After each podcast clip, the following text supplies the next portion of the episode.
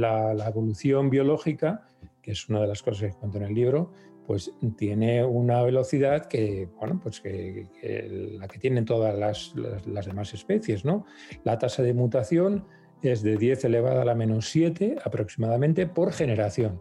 Nosotros, por ejemplo, tenemos una generación cada 25 años, con lo cual la, pues el número de generaciones que hemos tenido a lo largo de los últimos 5 o 6 millones de años, pues es elevada, pero no tanto, no tanto, ¿no? Y por tanto hemos cambiado relativamente poco, ¿no? Ahí sí, hay, por supuesto hay cambios genéticos importantes porque si no seríamos igual que los australopithecus, evidentemente, ¿no? Hemos cambiado, ¿no? Pero hay otras especies que tienen una velocidad de, de, mutación la misma que nosotros, pero tienen una generación a lo mejor cada segundo, ¿no? Véase, por ejemplo, los virus. Entonces, claro, nosotros hemos cambiado realmente poco. Tenemos, seguimos teniendo un comportamiento que no es tan distinto al que tienen, por ejemplo, los chimpancés, ¿no? En muchos sentidos. Hablo de la violencia, hablo, hablo de la tribalidad, hablo de la territorialidad, hablo de una serie de cuestiones de comportamiento que no es tan diferente, ¿no? Es simplemente es analizar lo que ocurre, por ejemplo, en chimpancés, los que tenemos una ancestro común hace 7 millones de años y vemos que no hemos cambiado tanto en algunos aspectos del comportamiento.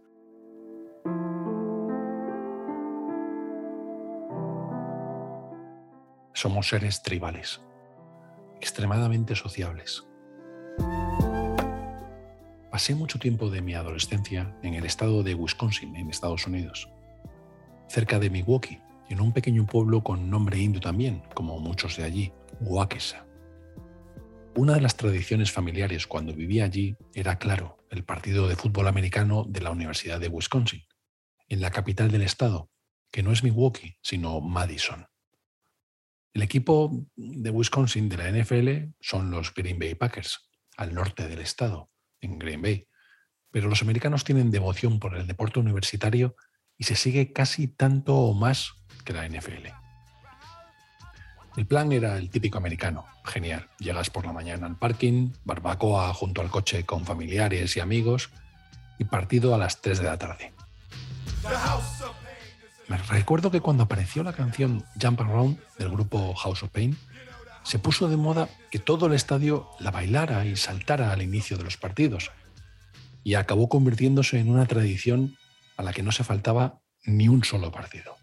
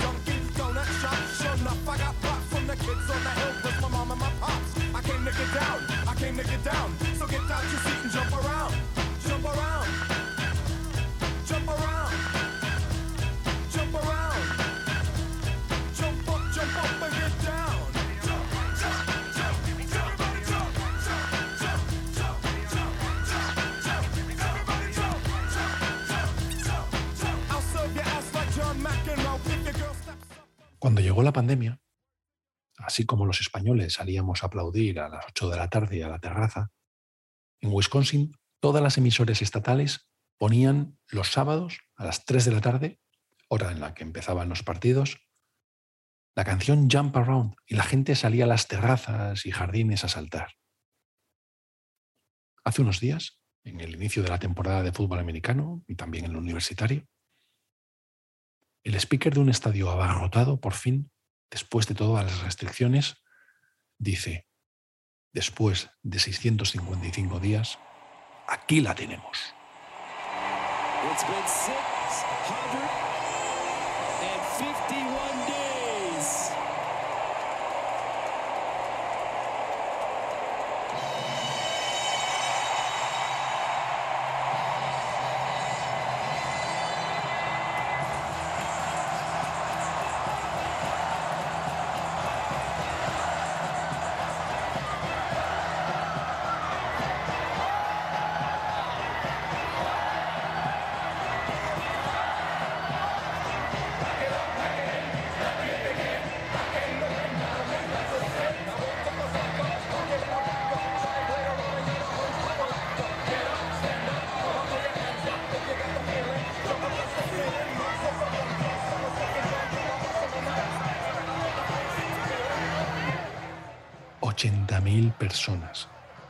Con la camiseta roja del equipo, saltando como locos al ritmo de la música. Liberados después de una época complicada. Cuando recibí los vídeos de mis amigos y familiares allí presentes, la emoción que se les transmitía era genuina, era auténtica. Todos hemos vivido esas situaciones en las que nos sentimos partes de una tribu y sentimos algo especial. En un estadio, en una procesión, en una manifestación.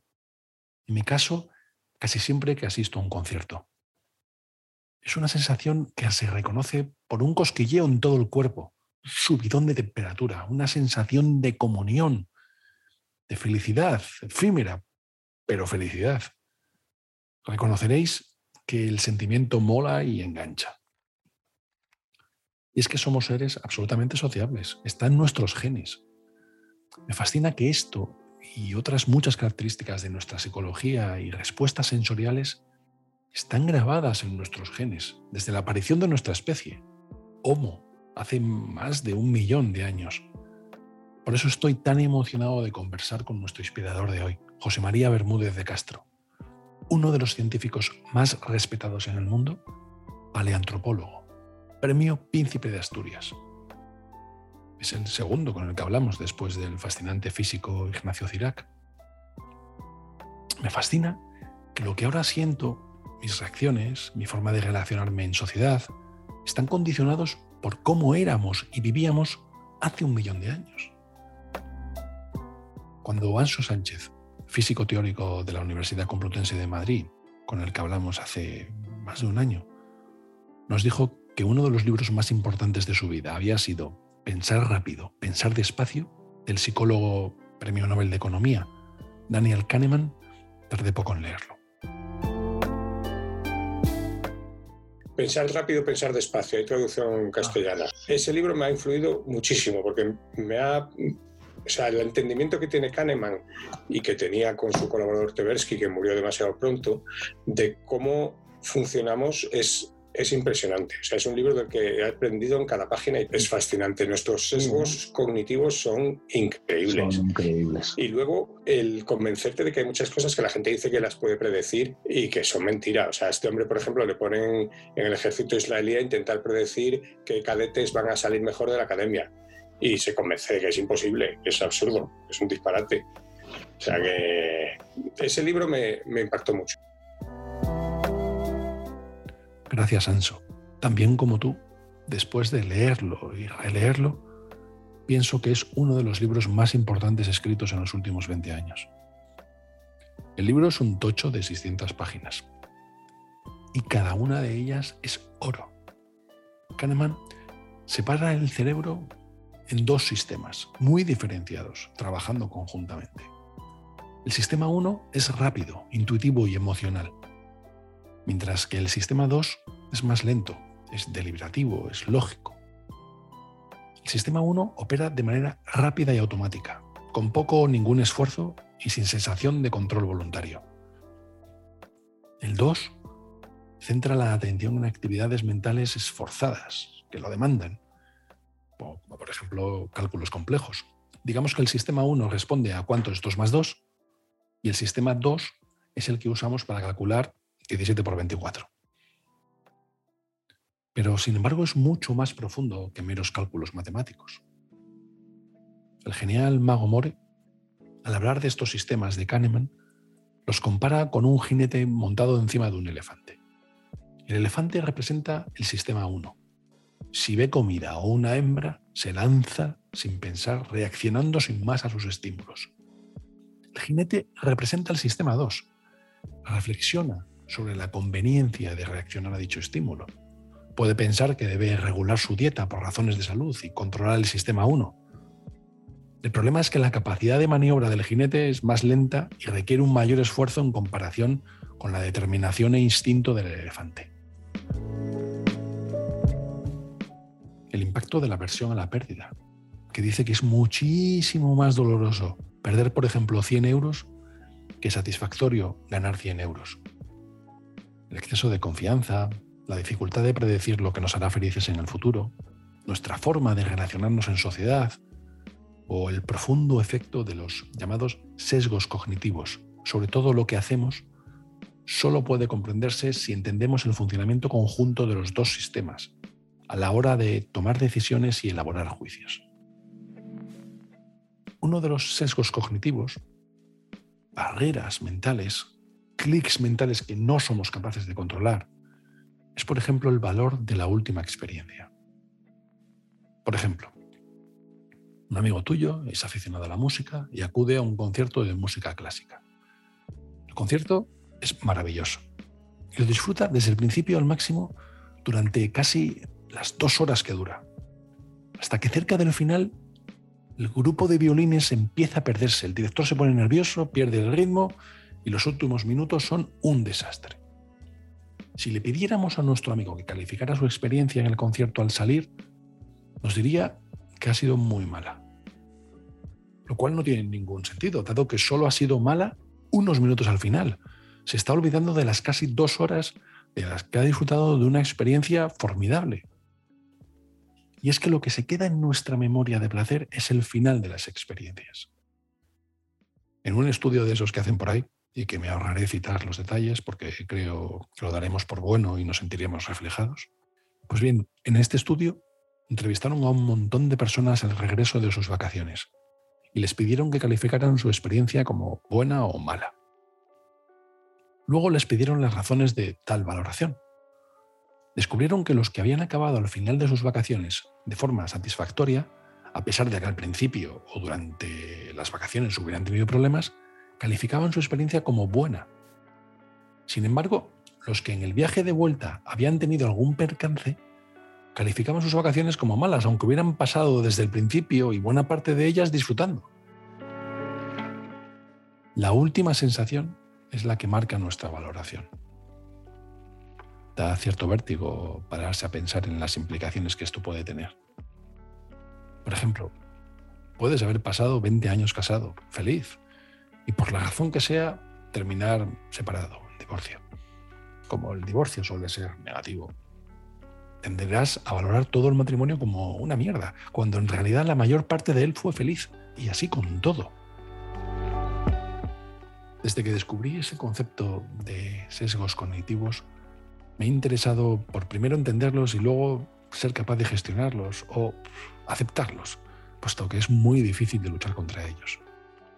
Mitigarlos todo lo que pudiera o incluso usarlos en ventaja de mi empresa o propia, que al final es lo que consiste el marketing y las técnicas de venta. Pero no fue con Kahneman cuando oí por primera vez hablar de sesgos cognitivos. Fue con Charlie Munger, socio de Berkshire Hathaway junto con Warren Buffett. Los que escucháis este podcast con asiduidad conocéis mi devoción por Charlie. Charlie, en su famosa conferencia en 1995 en Harvard, repasa los sesgos más importantes que tienen un efecto más relevante en nuestra vida personal, laboral y en las inversiones. Entre ellos, por ejemplo, la tendencia que tenemos a actuar según lo que otras personas esperan de nosotros, la tendencia del cerebro humano a borrar rápidamente la duda después de tomar una decisión y justificarla. Y otra que me pareció muy interesante, la tendencia a generalizar. Como prehistóricos que somos, la evolución hacia la generalización es sumamente importante. Si tomamos una valla con color violeta y nos envenenamos, la próxima vez que veamos un alimento con color violeta lo evitaremos directamente. Si comprobamos que el fuego ahuyenta a un animal, lo usaremos con todo bicho viviente. Esta capacidad ha evolucionado hasta nuestros días en los que, si vemos a una persona que reúne nuestra idea de éxito, como un deportista o una modelo, usando un determinado coche o colonia, relacionamos que ese producto debe ser también bueno.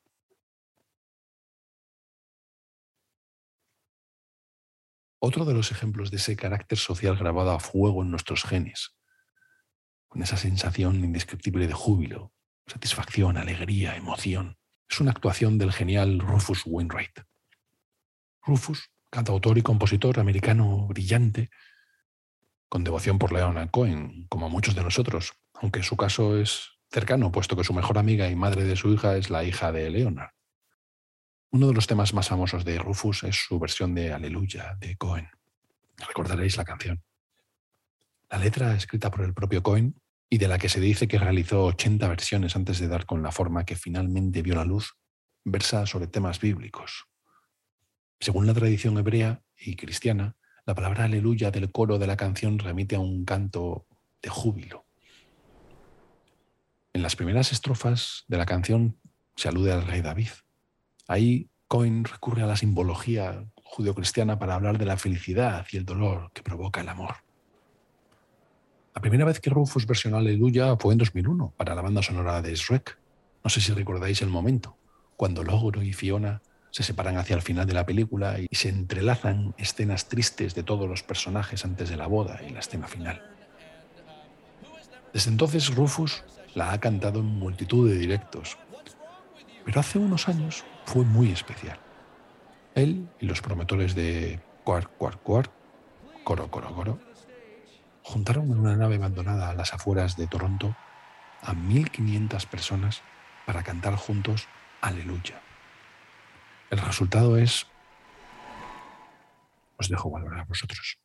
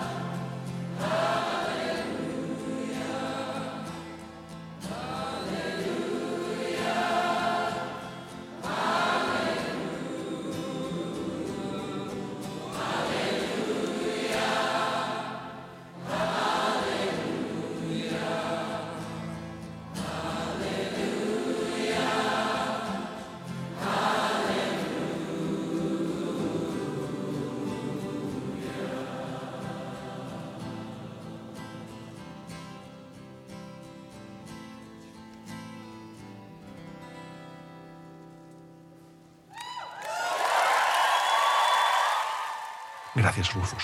Empezamos.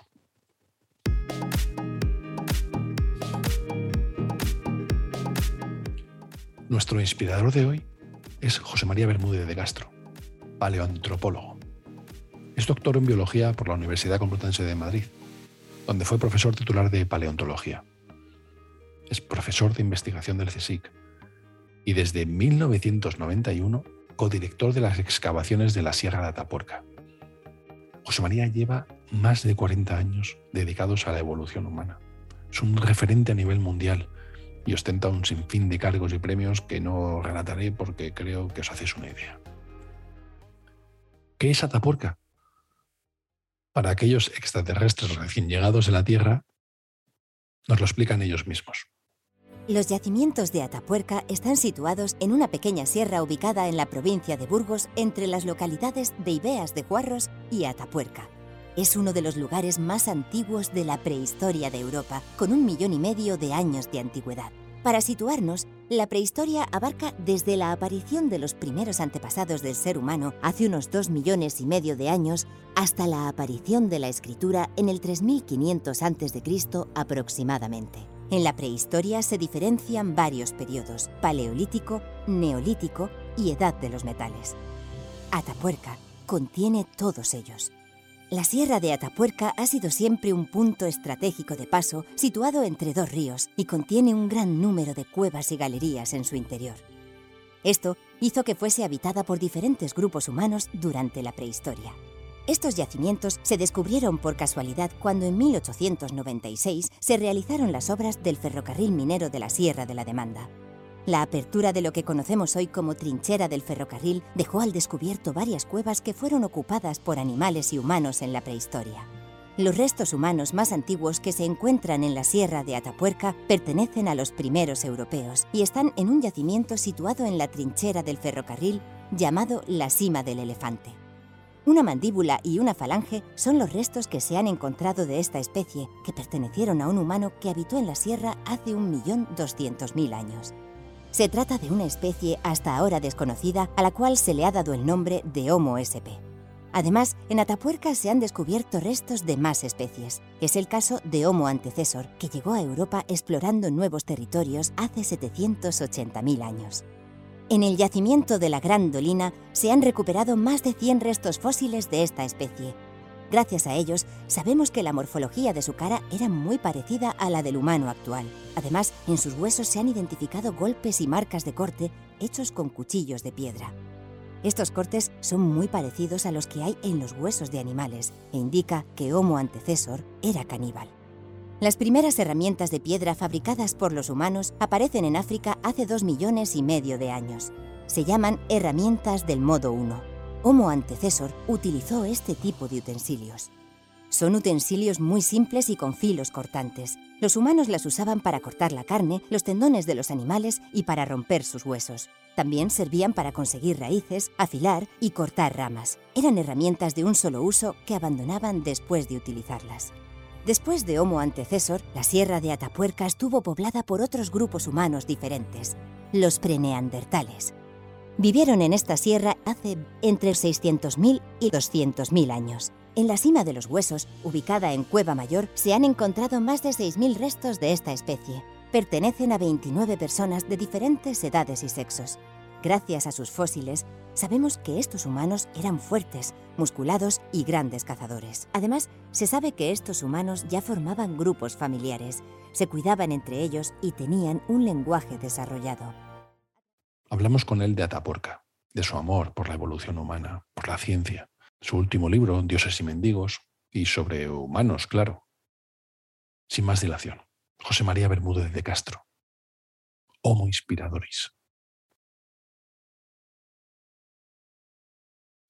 Bienvenido, José María. Muchísimas gracias por estar con nosotros. Un placer, Álvaro. Encantado. Tenía muchísimas ganas de hablar contigo, José María. Y además ya nos conocemos, nos conocimos muy brevemente en unos premios que te dieron en los premios La Posada en Valladolid, eh, del diario El Mundo en Castilla y León. Sí, hombre, me acuerdo mucho, me acuerdo mucho. No de ti, claro, a lo mejor. No, no, no, ya había mil personas. Personas, no, pero bueno, sí del, del premio. Este me acuerdo porque tengo una buena fotografía en casa. Te han dado muchísimos premios, pero yo siempre que hablo de premios, a veces los premios son aquellos que son más, digamos, más, más etéreos, ¿no? No tanto el premio. Por ejemplo, en tu caso, trabajar con amigos, como es vuestro caso, diariamente durante los últimos 25 o 30 años, esos son los tipos de premio que, yo llamo etéreos, ¿no? Premios que son los que verdaderamente importan. Totalmente de acuerdo, ¿no? Porque, mira, los premios están muy bien, ¿no? Y bueno, pues son un reconocimiento, eh, los tienes y ya está, ¿no? Pero lo más importante son las vivencias personales y que al final de tu vida científica, por ejemplo, como casi ya, ya casi es mi caso, ¿no? Pues digas, hombre, lo he pasado bien, eh, me he divertido, eh, tengo amigos, bueno mm, ¿qué, he sacado en conclusión? Entonces, cuando pones todo en la balanza y ves que todo es positivo en ese sentido, ¿no? Ya te sientes premiado. Lo de lo demás es, bueno, oye, ¿cuántos premios? Ah, no lo sé, mira, está bien, algunos te los recuerdas más que otros, pero lo fundamental es haber vivido una vida en la que te lo has pasado bien, has hecho lo que te ha gustado y, oye, si ha servido para que otras personas también se sintieran bien, pues fantástico, mejor. Lo que pasa es que en vuestro caso, ¿cómo habéis vivido esa codirección, ¿no? Las tres personas. No es algo muy común, desde luego, en el mundo de la empresa ni en otras instituciones, ¿no? Siempre hay como una cabeza visible. Sin embargo, vosotros habéis, habéis compartido desde fuera, parece que con una generosidad, sin un despunte de egos, como amigos, ¿no? Eh, esto no, no es común, no sé si es fácil, si es difícil. ¿Cómo ha sido vuestra experiencia? Bueno, complicada, es complicada. Es verdad que no, no es sencillo eh, llevar un proyecto entre varias personas. Lo que pasa que, bueno, pues lo hemos tenido claro desde el principio, sabiendo que es un proyecto muy complicado, que empezó a complicarse desde el momento que cogimos la, la dirección.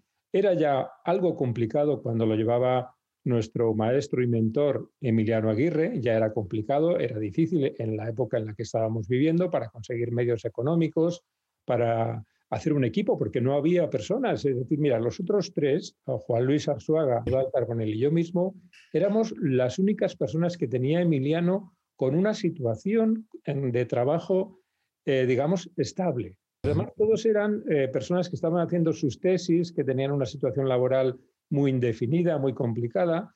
Y claro, partimos de eso, ¿no? Partimos de esa situación tan, tan compleja que no sabíamos realmente cómo iba a terminar esa aventura, ¿no?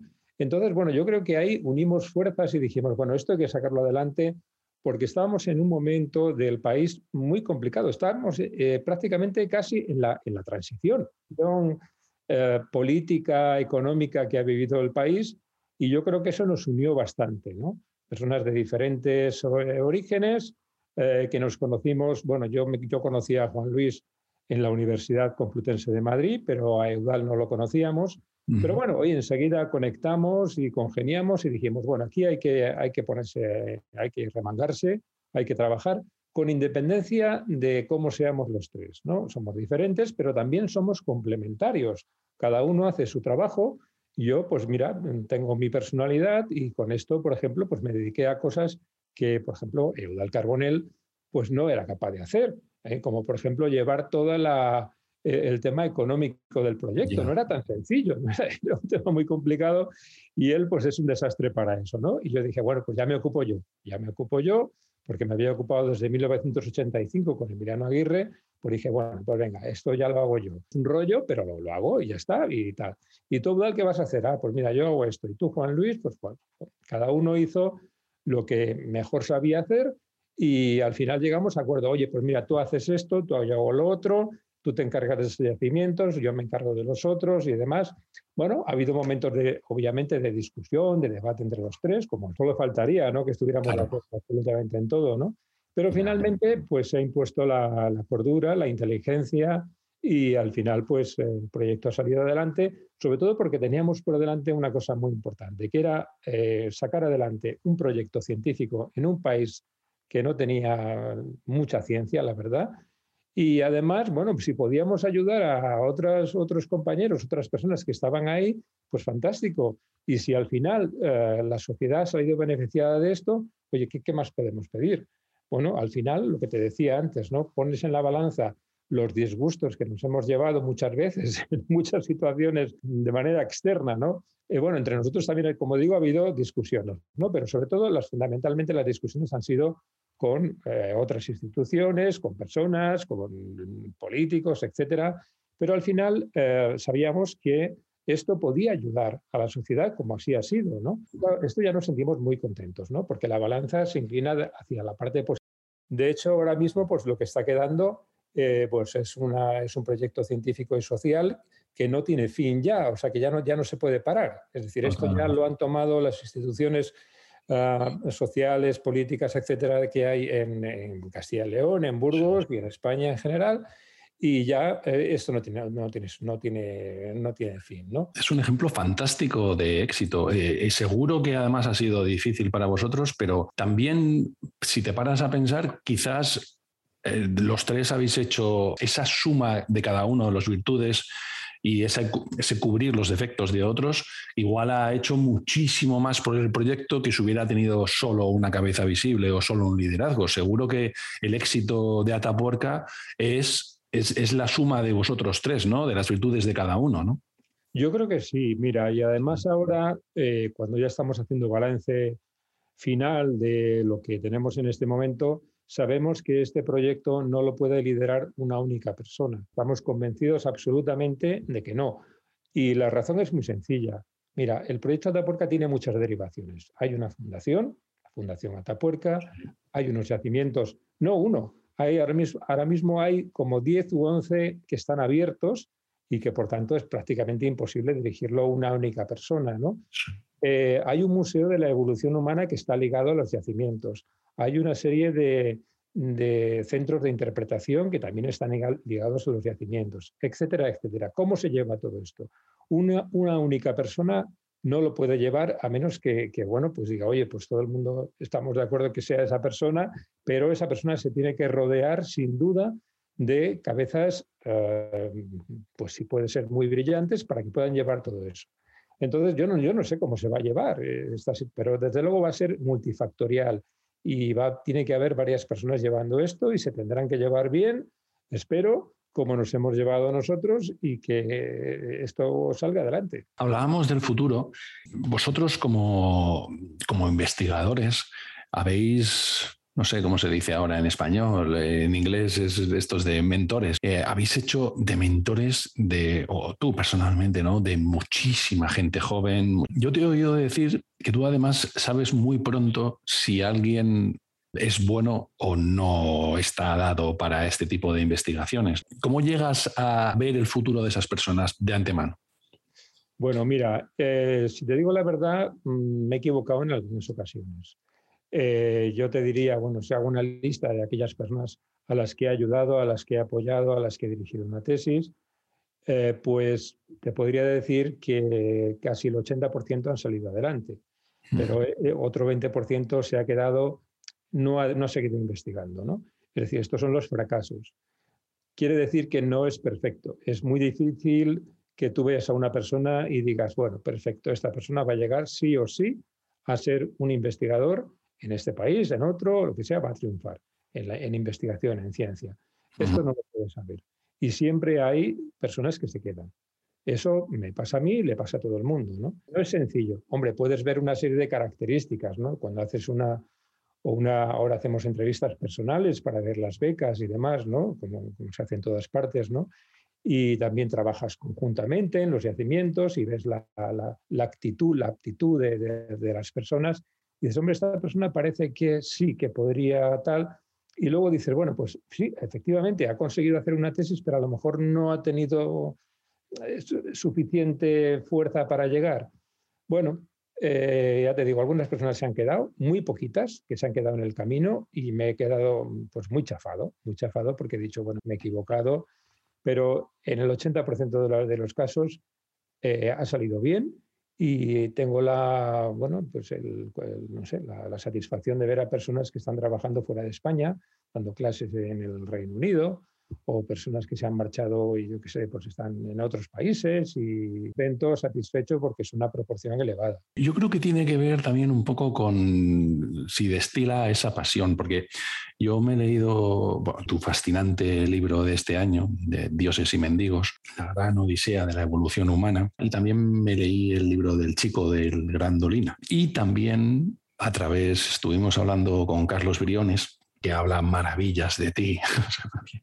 Estuvimos hablando del libro que escribió el año pasado, pero claro, tú escribiste con él juntos eh, Orígenes, el universo, la vida y los humanos, ¿no? con Carlos Brioni y Alberto Soto. Estos son los libros que yo me he leído tuyos. Lo que me gusta de, la lectura en sí es, su prosa. No eres un escritor pues, o poeta, ni como entendemos, ¿no? alguien de escritor, de novela, pero, pero leyendo tus libros me pasa, me invocan esas sensaciones que tengo, vas a flipar, ¿no? Con, Félix Rodríguez de la Fuente o cuando escucho a Sebastián Álvaro, que también hablamos con él en este, este podcast. Eh, o, leo sus libros o, veo sus documentales. Es la prosa de alguien que está profundamente enamorado de su trabajo, de su área. E, esa pasión se destila y, se nota. ¿Cuándo te enamoraste o cuándo surgió por ti esta pasión que traduces, no? Eh, ¿Te has dado cuenta de que la traduces, José María? Bueno, pues mira, eh, primero muchísimas gracias, ¿no? Por compararme con personas que ah, también admiro yo, obviamente, ¿no? Porque han trabajado antes que yo en divulgación científica o en, en comunicación de la ciencia, como prefiero llamarlo yo y bueno, pues eso me, me, sonroja, ¿no? Porque realmente, bueno, ah, yo ya sé que no soy escritor, por supuesto, eh, trato de escribir lo mejor posible, de llegar al mayor número posible de personas, de hacer una lectura, una, mm, escribo de una manera sencilla, muy sencilla. Eh, entiendo, cuando leo otros libros de personas ya profesionales, digo, ahí va, qué mal escribo, ¿no? Porque esto yo no, no sabía que se hacía así, ¿no? Bueno, yo lo entiendo, ¿no? Pero, pero yo no me dedico a la literatura, como sabes, yo me dedico a la ciencia, ¿no? Entonces yo comprendo que esto no, no puedo eh, decir, oye, soy un, soy un escritor. Eso no lo puedo poner en mi currículum porque no es cierto, porque no es verdad, ¿no? Pero eh, sí que es verdad que hay pasión, hay mucha pasión. Y esa pasión eh, nació, que es la pregunta, en un momento determinado muy curioso de, mi vida, ¿no? Porque, mira, cuando yo empecé a, pensar qué voy a hacer, qué voy a, qué, voy a hacer de mi vida ¿no? profesional, ¿no? Pues eh, bueno, pues mi padre mi madre, los dos químicos, pues me decían, hombre, la química es muy interesante. A mí no me gustaba nada, por cierto. Lo siento por ellos, no, pobre, ya han fallecido, pero ya, ya no, yo, no me gustaba la química, ¿no? Y entonces, pues me, me, gustaba el estudio de la humanidad, de, bueno, pues no sé, había muchas eh, materias, muchas, muchas carreras científicas o muchas carreras que estaban relacionadas con, con el ser humano, ¿no? Y bueno, pues opté primero por medicina pero por medicina porque era una, una, carrera que, que, hacía mucha gente y ya está, ¿no? Eh, en mi época, en 1972, cuando empecé a estudiar, o eras médico, o eras abogado, o eras ingeniero. Sí, había seis opciones, ¿no? Ya no, había más opciones, ¿no? Y dije, bueno, pues medicina, ¿no? Yo no conocía biología. Pero bueno, sucedió una cosa muy eh, eh, dramática en el país en ese momento, eh, que bueno, pues, el país estaba desmoronando desde el punto de vista político. Eh, Franco iba a fallecer unos años más tarde, muy poco más tarde. La situación ya sabes que era muy, muy dramática. ¿no? Y ah, se cerraron las, universidades, se cerraron. ¿no? Me cerraron a Calicanto, a la Universidad de Medicina, toda la Complutense quedó cerrada y nos quedamos los estudiantes pues diciendo, bueno, ¿y ahora qué hacemos? No teníamos exámenes, no teníamos nada. Fue un tiempo perdido pero para mí valioso en el sentido de que yo me moví entonces por la Universidad Complutense, pues visitando, aprovechando el tiempo, visitando las demás facultades que yo veía. Me iba, fui a Derecho, iba a Filosofía, conocí amigos y demás, y estuve por casualidad en la Facultad de Ciencias Biológicas. Bueno, entonces eh, yo hablé con mi padre, oye, mira, esto de las ciencias biológicas me gusta mucho, el ambiente es muy bueno en esta facultad, hijo mío, te vas a equivocar, te vas a equivocar. ¿Qué es un biólogo? Esto, pero los biólogos, ¿qué, qué, hacen? ¿Qué, no, que esto no sirve para nada. Esto no, vas a no, vas a encontrar una salida profesional. En fin, vas a perder el tiempo. Dije, bueno, ya, pero a mí, no sé, esto me, me parece bonito, me, me gustaba la naturaleza y demás. Y además el ambiente es muy bueno. Ah, pues bueno, pues venga, haz lo que quieras, lo que tú quieras, venga, ya está. Mi padre ya se rindió a la evidencia y bueno, pues eh, mi promoción fue la 21. Con lo cual te puedes imaginar que empecé en la 17, ¿no? Con la, ya, ya, ya. era desconocida. Pero en, en este eh, no solamente hice muchos amigos en aquella época, ¿no? Una, una, persona, no recuerdo su nombre, Carlos Sainz, que trabajó con Félix Rodríguez de la Fuente, por ejemplo. ¿no? Sí, bien, tengo nombres que aún recuerdo de, de clase, ¿no? Y bueno, pues tuvimos un profesor, había un profesor de antropología, el profesor Arturo Biles, catedrático, que yo, creo que ya ha fallecido. Y, y, bueno, pues un amigo mío me dijo, oye, mira, da unas clases estupendas a este hombre, ¿no? Y bueno, pues yo me fui allí y fue la primera vez, la primera vez, te lo puedes creer, tenía ya, no sé, 20, 20 años aproximadamente, que fue la primera vez que ah, escuché sobre evolución y sobre evolución humana en particular, con 20 años. ¿Te puedes dar una idea? Hoy día los niños saben las, las, especies, igual que nosotros no sabíamos la lista de los reyes godos, ¿no? Bueno, pues eh, con 20 años yo no sabía nada sobre evolución, no sabía nada sobre evolución humana. Me fascinó, me fascinó. Fue algo increíble, fue como, no sé, un enamoramiento total, ¿no? Dije, esto es lo mío, esto me encanta. Yo quiero hacer evolución humana porque esto es maravilloso, ¿no? Y fueron unas clases de un señor que explicaba muy bien y que luego, además fui de, oyente, estaba todavía en tercero de carrera. Eh, fui de oyente y al año siguiente, por supuesto, aquella asignatura, eh, bueno, maravillosa, maravillosa, ¿no? Y a partir de ese momento, pues empezó esa, esa pasión y esa pasión, pues afortunadamente todavía no, no ha terminado, ¿no? Ya muchos años, no me, a lo mejor no me excito tanto, ¿no? Eh, con un nuevo descubrimiento, sino que lo valoro de una manera más sensata, más tranquila eh, pero sin duda, y luego, por supuesto, la lectura eh, unos años más tarde de un libro escrito por Donald Johansson y Mike Langedy, un, un escritor que se llamó El primer antepasado del hombre, Lucy. Qué libro, qué libro más fascinante. A mí me lo regalaron una colección mis padres del país o algún rollo de esto. Sí, eh, y yo me lo leí con 14 años también, me encantó. Qué libro más fascinante, más bien explicado, más bien escrito. Muy bien escrito. Bueno, se nota que lo escribe, hace, es un escritor el que escribe el libro, pero Don Johansson, al que conocí en un congreso en Italia, pues me parece una persona extraordinaria y, demás. Y hablaba mucho, por ejemplo, de Tim White. Y curiosamente, Tim White, Tim White ahora va a ser compañero mío. Ah, sí, ¿eh? Se jubila, se jubila, se viene a mi centro de investigación, en mi misma planta a tres metros de distancia. es una cosa curiosa, ¿no? Es Totalmente. Eh, esto es fascinante. Y bueno, yo cuando ya me retire, pues eh, procuraré seguir todo lo que se hace sobre evolución humana y ver cómo termina un poco, eh, porque ha cambiado muchísimo desde que yo empecé. Ha cambiado muchísimo, ¿eh? En los últimos 25 años, es de estos campos en los que dices, pero si es que hay muchísimas más dudas que antes, ¿no? Eh, se ha abierto, ha habido como una explosión de conocimiento. Corrígeme si me equivoco, es así. Ha habido como una decir, decir, joder, es que no sabíamos nada y de repente, ¡buah! Tenemos todo esto, ¿no? Tú hablas de arbusto en cuanto a la evolución de las especies del Homo, pero te, da la impresión de eso, ¿no? De que estábamos con una raíz y de repente tenemos un montón de campos, es así, ¿no? Claro, sí. Bueno, yo siempre digo que este es, ahora es un edificio bien construido, lo que pasa es que, necesita, y además cada, cada poco tiempo, una reforma, ¿no? Muchas reformas. Hay que poner pisos nuevos porque aparecen nuevas especies, hay que reformar la cocina, hay que reformar el comedor, hay que cambiar algunas cosas. No se derrumba el edificio, por supuesto, ¿no? el edificio va construyéndose poquito a poco y yo creo, espero que dentro de 15 o 20 años pues el edificio sea ya distinto, muy diferente al que yo conozco en este momento, ¿no? Y al que yo conocí en 1975, cuando estudié la carrera y bueno, y aquello pues prácticamente no se conocía casi nada, ¿no? De las especies que había entonces, había tres, pues ahora hay 16, 17, no sé, bueno. O sea que, una barbaridad, ¿no?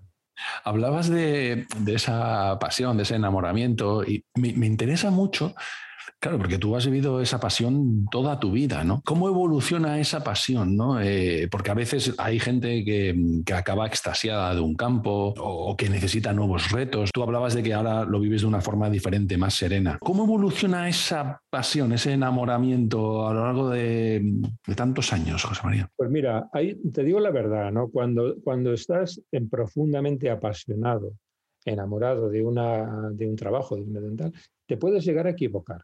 Te puedes llegar a equivocar porque muchas veces te, dejas llevar por las emociones, ¿no? O con las mujeres, entonces.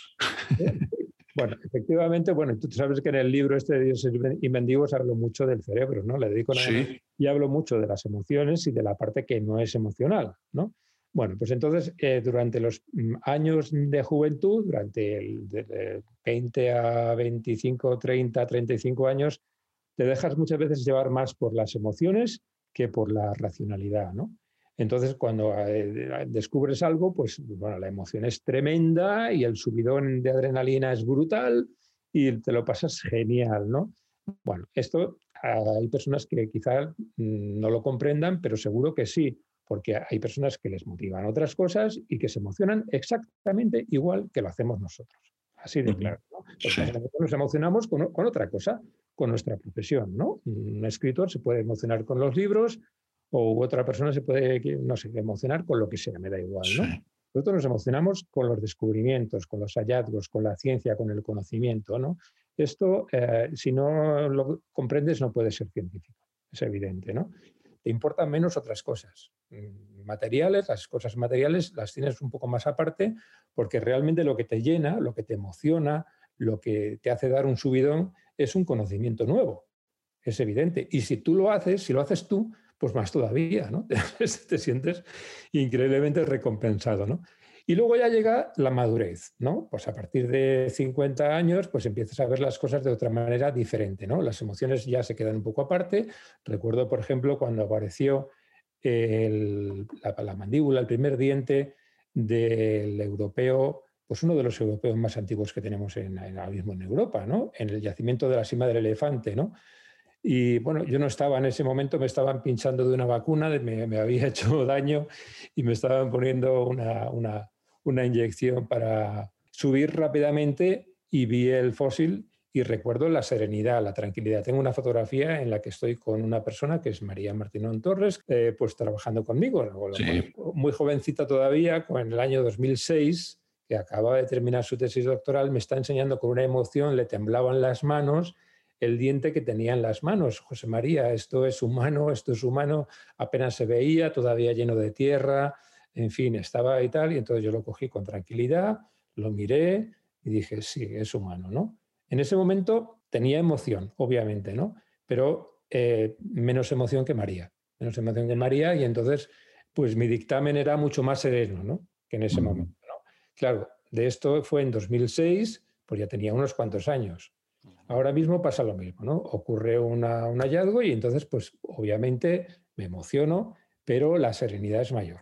Más tranquilidad, bueno, tranquilos. Bueno, esto lo he visto en otras personas, en otros mentores, lo he visto en Emiliano Aguirre, lo he visto en otras personas más mayores que también están en el mismo proceso, ¿no? Eh, la emoción sigue ahí, ¿eh? La emoción sigue ahí y todavía Además es que lo vuestro es tan físico, es desenterrar algo.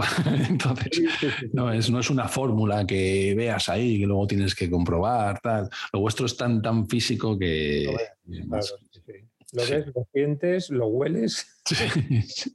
y has estado ahí rebuscando durante dos años Sí, sí, tiene que ser un momento muy especial, ¿no? que no se puede compartir además con lo que, nos, con lo, que no, no, lo siente. El libro es, interesantísimo, eh, todo lo que hablas del bipedismo. Cuando yo te digo que hay muchas cosas por, por descubrir, pues que tú mismo reconoces que no sabemos por qué nos hicimos bípedos. Eh, abres también la puerta de que la humanidad, entiendo el género Homo, pudiera nacer no en África, sino en toda la cuenca del Éufrates y el Tigris. Y luego, sin embargo, sí que das otras claves, ¿no? Eh, como la, pinza o toda la, parte del cerebro, por muy desconocida. El libro es interesantísimo. Y, dices en una parte, todo el mundo debería conocer las claves fundamentales de lo que nos hace humano, pero en ocasiones doy por hecho de una manera ingenua que es así. Y yo creo que, yo creo que es algo pesimista Yo creo que hay muchísimo, en los últimos años, hay muchísimo interés por saber, lógicamente, cómo éramos, ¿no? Cuando hablamos de una dieta, decimos, no, joder, tenemos que hacer una dieta paleo porque es la dieta que hacían nuestros antepasados de raíces, de proteínas y demás. Todo lo que mencionas sobre emociones, eh, yo que profundizo mucho en la parte de psicología, en la parte de cómo funcionamos. Claro, hablas muchísimo de conductas, ¿no? Eh, o del mundo en que trabajamos, o del modo en cómo nos relacionamos. Todo eso tiene una raíz, no sé en qué tanto por ciento, un, tanto por ciento muy alto en estos somos, en, estos, en estas especies ancestrales. Entonces, yo sí que noto bastante interés por saber sobre esos homínidos para entendernos ahora mismo, ¿no? ¿No tienes esa impresión? Sí, bueno, vamos a ver. Eh, mira, eh, yo lo que he observado, por ejemplo, en nuestro país, en España, ¿no? Cómo ha ido creciendo el interés por eh, estas cuestiones. Está claro, a ver, em, obviamente, pues hace unos años pues, no había interés por otras cosas más que por mm, conseguir un buen salario y demás. También estamos en una situación ahora complicada, ¿no? Pero yo cuando digo, mm, hay mucha gente que no le interesa esto, no es que no le interese, ¿no? Es que no tiene tiempo para que le interese. Y cuando hablo de esto me estoy refiriendo al planeta en general. ¿eh? O sea, cuando ves países eh, como ahora tenemos Afganistán, eh, Siria, en fin, países sudamericanos que están todavía con una gran pobreza, la gente cómo se va a interesar por estas cuestiones. La gente se interesa por lo que voy a comer al día siguiente, nada más, ¿no? Entonces, claro, este libro no se lo van a leer ni de broma, ¿no? Ni este ni ningún otro otro, tienen medios para leer, ¿no? Entonces, eh, el problema es que el 90 y muchos por ciento de la, de la población mundial eh, simplemente lo que desea es comer al día siguiente. Y esa es una realidad, es una realidad. Mm, cuando ves, cuando ves el mapa mundi, dices, bueno, ¿dónde están los países desarrollados? ¿no? Ahora, por ejemplo, tenemos un mapa mundi muy interesante que aparece en algunos periódicos con la tasa de vacunación ¿no? contra la COVID. ¿no? Eso lo ves muy bien. Y ves muy claramente cómo hay una serie de países desarrollados que tienen una tasa de vacunación muy elevada y otros en los que no hay ni siquiera noticias, y son la gran mayoría. No hay noticias de qué, porcentaje de personas se han vacunado. ¿no? Y te das cuenta cómo el mundo está eh, prácticamente eh, diferenciado en dos partes. Los que tienen o tenemos y los que no tienen nada. ¿Eh? Es que es así, es así, lo estás viendo. O sea, la, vacunación te está definiendo perfectamente el mundo. Y el mundo realmente hay muchísimos países que no tienen medios no solamente para, para, no vacunarse, sino para no leer, no poder leer un libro y no preocuparse de quién es en realidad. Lo que quieres es comer al día siguiente. Esa es la verdad. Y es muy triste. Absolutamente, pero claro, cuando hablas, por ejemplo, de que nosotros tenemos los ojos claros para poder expresar, porque hemos vivido en, sociedades eh, o en, en, grupos que se relacionaban, pues claro, te das cuenta de toda la expresividad de los ojos y por qué somos así, ¿no? ¿Por qué expresamos tanto con los ojos así ahora, ¿no? Cuando hablas de las emociones del miedo, de la violencia, claro, te das cuenta de por qué reaccionamos ahora de unas formas u otras, ¿no? Hasta cierto punto, cuando leo tu libro, mm, me pasa como cuando miro las estrellas, ¿no? Me, me, siento como, es que realmente muy humilde en cuanto a que todo esto tiene un millón de años y que ya estaba ahí en, esas, en, en, esos homínidos anteriores. Por eso entiendo vuestra fascinación por estudiar esos orígenes, ¿no? Para entendernos más ahora. Y es que es total, es que es, es que es directamente, ¿no? ¿Cuánto dependemos de esos orígenes eh, en lo que somos actualmente? Claro. Sí, es que efectivamente, eh, mira, la, la evolución biológica, que es una de las cosas que cuento en el libro, pues tiene una velocidad que, bueno, pues que, la que tienen todas las, demás especies, ¿no? La tasa de mutación es de 10 elevada a la menos 7 aproximadamente por generación. Nosotros, por ejemplo, tenemos una generación cada 25 años, con lo cual la, el número de generaciones que hemos tenido a lo largo de los últimos 5 o 6 millones de años, pues es elevada, pero no tanto, no tanto, ¿no? Y por tanto hemos cambiado relativamente poco, ¿no? Ahí sí, hay, por supuesto hay cambios genéticos importantes porque si no seríamos igual que los australopithecus, evidentemente, ¿no? Hemos cambiado, ¿no? Pero hay otras especies que tienen una velocidad de, mutación la misma que nosotros, pero tienen una generación a lo mejor cada segundo, ¿no? Véase, por ejemplo, los virus. ¿no? Entonces, claro, nosotros hemos cambiado realmente poco. Tenemos, seguimos teniendo un comportamiento que no es tan distinto al que tienen, por ejemplo, los chimpancés, ¿no? En muchos sentidos. Hablo de la violencia, hablo, de la tribalidad, hablo de la territorialidad, hablo de una serie de cuestiones de comportamiento que no es tan diferente, ¿no? Es simplemente es analizar lo que ocurre, por ejemplo, en chimpancés, con los que tenemos una ancestro común hace 7 millones de años, y vemos que no hemos cambiado tanto en algunos aspectos del comportamiento. Sí, del aspecto, ¿no? Pero también hay que tener en cuenta una cosa, ¿no? En el, aspecto, en el aspecto tenemos eh, la, cultura, ¿no? Nos afeitamos, nos quitamos los pelos, nos peinamos bien ¿eh? y nos ponemos vestidos y trajes, pero si todos fuéramos desnudos y no nos depiláramos y si no nos cortáramos el pelo, pues no lo sé, bueno, porque caminamos erguidos. Sí, De hecho, algunos te encuentras por la calle que dices, Juan. piensa eso, piensa eso, ¿no? Pero eh, eso sí, luego la cultura pues ha avanzado, sobre todo en los últimos 100 años, 200 años, a una velocidad absolutamente increíble y nos hemos desfasado. Claramente estamos desfasados. Es una de las de las claves también importantes, yo creo que de la evolución humana. El habernos desfasado desde el punto de vista biológico y desde el punto de vista cultural. De manera que la cultura, la tecnología ha avanzado mucho, pero eh, está, eh, está diseñada esa tecnología, esa cultura, por unos, pocos especímenes de, la especie. ¿eh? No todo el mundo es capaz de construir un cohete o construir un coche y demás. Lo hay ingenieros, hay gente muy brillante y demás. que hacen pues, cosas maravillosas. ¿no? Pero la gran mayoría de nosotros, pues yo, yo no sé eh, hacer un coche, no sé hacer un, teléfono móvil, en fin, bueno, menos mal que hay otras personas que lo hacen, ¿no?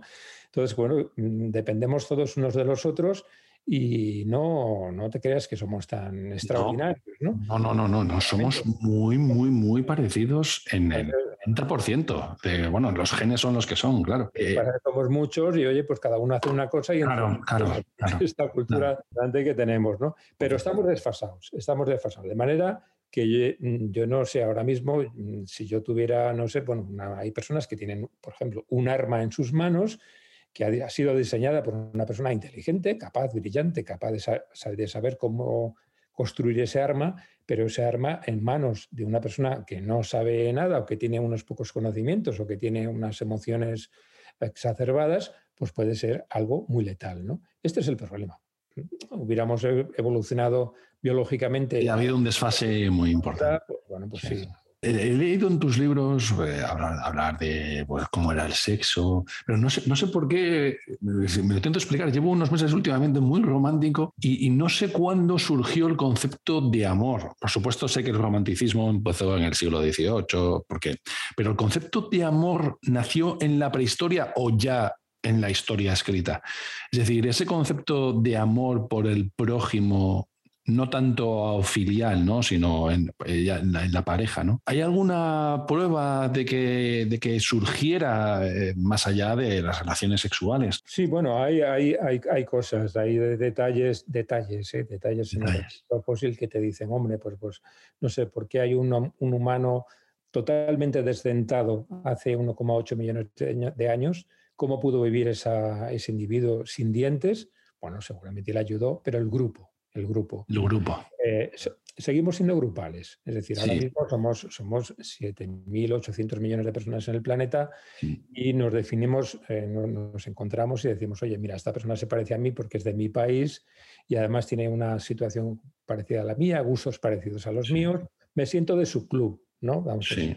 Eso, como me gusta el ciclismo, pues si me encuentro con un ciclista por la carretera, pues lo voy a saludar, por supuesto, ¿no? Y si es un motorista, también, ¿no? Y si le gusta lo que sea, pues también la pesca, pues yo soy también pescador, pues oye, somos del mismo club, ¿no? Pero, pero realmente seguimos siendo tribales. Seguimos siendo tribales. Sí, a más de tribus de 50 a 100 personas, como las que había antes, me imagino, ¿no? Claro. Sí, ya estuvimos a, no sé, a 47 millones de personas, como somos en España, pues lo que pasa en Dinamarca nos importa un pepino, ¿no? Aunque seamos de la... Tu tribu son 50 personas, tu tribu es 50 personas, es tu familia y tus amigos llegados 50, 60 personas, ¿no? Sí, sí, totalmente. Eh, ha, sido, ha sido un placer. Me gustaría agradecer tu tiempo regalándote un par de libros, José María. He hecho mis pesquisas, que me ha costado mucho, he hecho mis pequeñas investigaciones y ha habido por ahí algunos espías que me han chivado que te gustan las novelas de acción y los libros de fotografía tipo de Steve Bloom o de National Geographic, ¿no?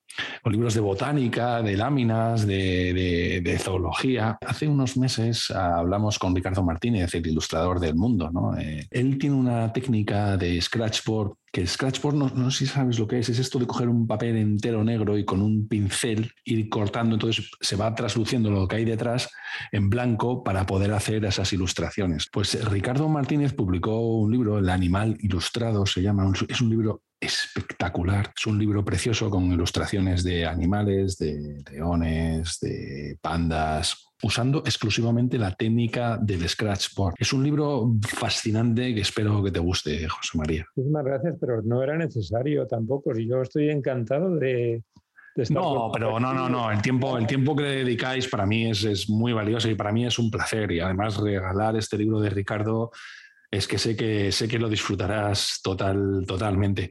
Y, como me han dicho que te gustan las novelas de acción, hay un, hay un libro que leí hace un par de años, tres. Es una novela gráfica. A mí me encantan las novelas gráficas. Y es un libro que se llama El Tesoro del Cisne Negro, dibujado por Paco Ropa y con guion de Guillermo Corral. Es un libro que trata sobre. ¿Tú, te acuerdas en el 2005, 2007, no me acuerdo, que mm, una empresa de estas cazatesoros de Odyssey intentó sacar un ah, y que hubo un conflicto ahí de embajadas, de licencias y demás. Pues narra todo eso, narra todo, toda esa aventura de la novela gráfica, El Tesoro del Cisne Negro, eh, con las relaciones del ministerio, con. Eh, es desde acción, ¿no? Con el enviado del cónsul, con los cazatesoros. Es una novela gráfica fascinante, fascinante, que te haré llegar y, reitero mi agradecimiento, José María. Muchas gracias, muchas gracias. Yo sí, la verdad es que algunas de este tipo de novelas, pues me gusta sobre todo cuando, cuando tienes vacaciones y dices, bueno, pues voy a leer algo completamente distinto para evadirme, y bueno, pues así, cambia un poco el chip y cuando vuelvo a la realidad a lo mejor, tengo nuevas ideas, ¿no? Que se me han ocurrido, ¿no? Cuando dejas la mente en blanco de, de, otras cosas, entonces aparecen nuevas, nuevas ideas, nuevas cosas, ¿no? Es, es, muy interesante, ¿no? Muchísimas gracias y de verdad. Muchísimas gracias, José María. Nada, y gracias a ti por la divulgación de todo esto, la, la eh, la transmisión de conocimiento, que es muy importante. ¿no? Yo creo que España ha mejorado muchísimo, muchísimo desde que yo empecé eh, a, ser investigador. Eh, ahora conozco mucha gente muy buena, muy buena, como es tu caso, ¿no? que ah, promueven el conocimiento y eso es muy de agradecer, ¿no? porque hacéis una labor fantástica, fantástica de verdad, pero hacéis que sea la sociedad mucho mejor de lo que es. Así que también muchas gracias, Hasta la próxima. Adiós, José María. Thank you.